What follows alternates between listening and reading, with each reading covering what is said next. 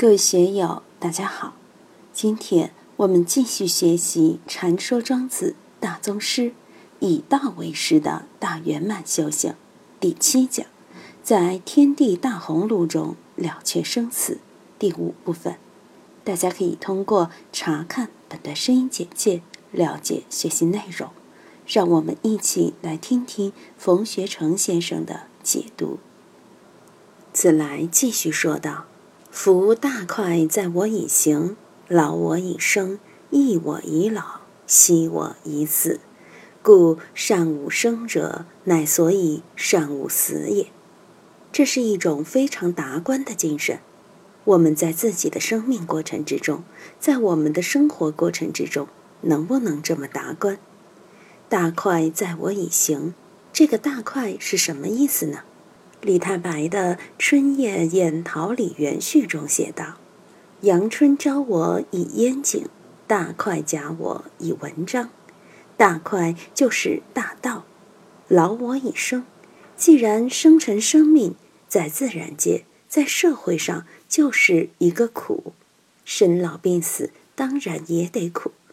各位到这里之前，我正在看《动物世界》，狮子好苦啊。”为了讨点吃的，不管水牛还是斑马，捕猎时也很辛苦，弄不好把命也丢了。牛也辛苦，吃点草，周围还有豺狼虎豹环视。人更辛苦啊，男耕女织，早出晚归，是是非非，都很辛苦。说来说去就是一个劳字。现在的人其实福报很好，虽然在劳我以生，但是益我以老。退休了就由儿孙操劳，我们就吃养老金。古代实际也有社会保障制度。庄子在另外一篇文章里面说道：“智力书这个残疾人，估计是小儿麻痹后遗症，平时帮人家洗点衣服、算算命过日子，也很自在。国家打仗的时候招兵抓壮丁，只有他敢悠哉悠哉跑到招兵站去看热闹，因为他是残疾人。”不会被抓去当兵。发生灾荒，政府搞救济，柴火几大捆，小米几袋，油几斤，他可是救济对象。你我已老，老的时候不能动了，就让你休息了。汉代还有七十次米，八十次肉的传统。中国是个讲孝道的国家，儿女必须孝顺的，不孝顺要吃官司。昔我已死。死了就安息，这个本来是非常简单的事，但是现在的人就舍不得死，儿女也舍不得老一辈死。今天找这个大夫，明天去那个医院，倾家荡产的要去挽救。得了重病，得了癌症，还不如一死。我过了八十岁，估计也会死，但是坚决反对送到医院抢救，弄得人财两空，那个是最没用的。我对家里的人反复交代，不准把我送医院，不准去抢救，该死就死。惜我已死，一定要明白这个道理。命是有定数的，当走就走，留不住的。古今中外那些王公贵族、百万富翁，虽有好医好药好设备，到走的时候还是要走，谁留得住啊？留不住呀。故善无生者，乃所以善无死也。善无生，善无死，为什么要善呢？因为置生死为一，好生勿死的人，绝对不是本分道人。真正的道人，如《七佛记》里面所说：“智者能知罪性恐，坦然不步于生死。”所以善无生，把生看作是好事，恭喜。死也要看成是好事，恭喜，顺应造化才是善无生，善无死。以后有人去世，我们可以去写副对联：恭喜你死了，恭喜往生极乐世界去。如今去恭喜别人死，别人肯定有意见。如果后面写一个恭喜往生极乐世界，就没意见了。善无生，人人能够接受；善无死呢？很多人都不能接受，这也是一个观念的问题。道家学说就在这个路上走。唐宋以来，禅宗的路也基本上是善无生，善无死。我们看中国的高僧传里面，很多老和尚到了最后的时候都要示疾。他知道吃药不管用了，寿数尽了，就要昭告寺院，昭告丛林，说我要走了。然后从方丈寮搬到涅槃堂里面去住，七天不吃不喝，该不该走？肯定走了。只要他把饮食一断，坐在那儿七天后肯定走。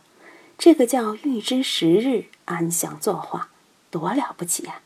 如果有禅定功夫的，都不需要断食，坐在那儿就走了；没有禅定功夫的，七天内肯定也能走。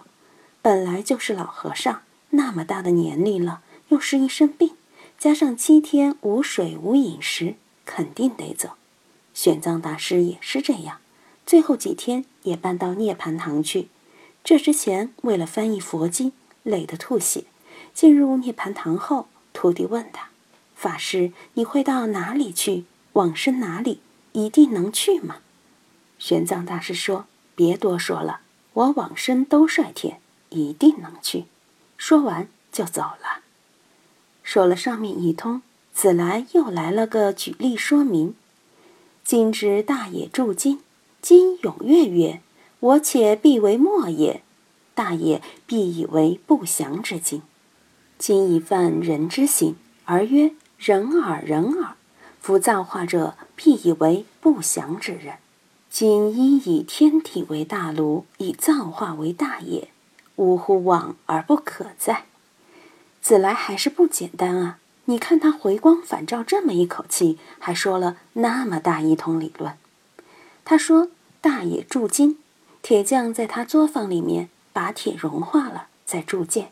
今踊跃曰：“我且必为末也。”这个宝剑还没有铸成，就在炉子里说：“我要当天下最好的末野宝剑。”这个铸剑师看见剑会说话，肯定认为是妖怪。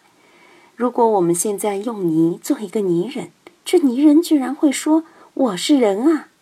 那可多可怕呀！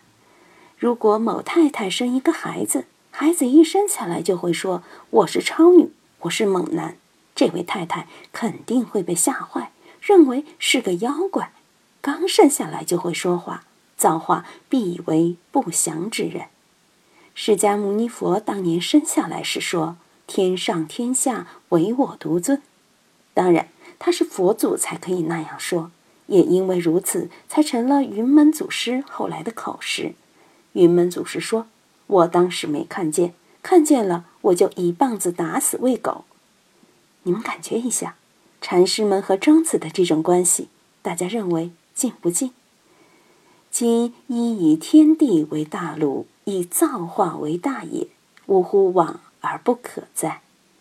如果我们把天地作为一个很大的炉，把自然造化、把大道作为造剑师、铸剑师。要我干什么就干什么，何苦去挣扎呢？想当年，党叫干啥就干啥，一切交给党安排，是不是？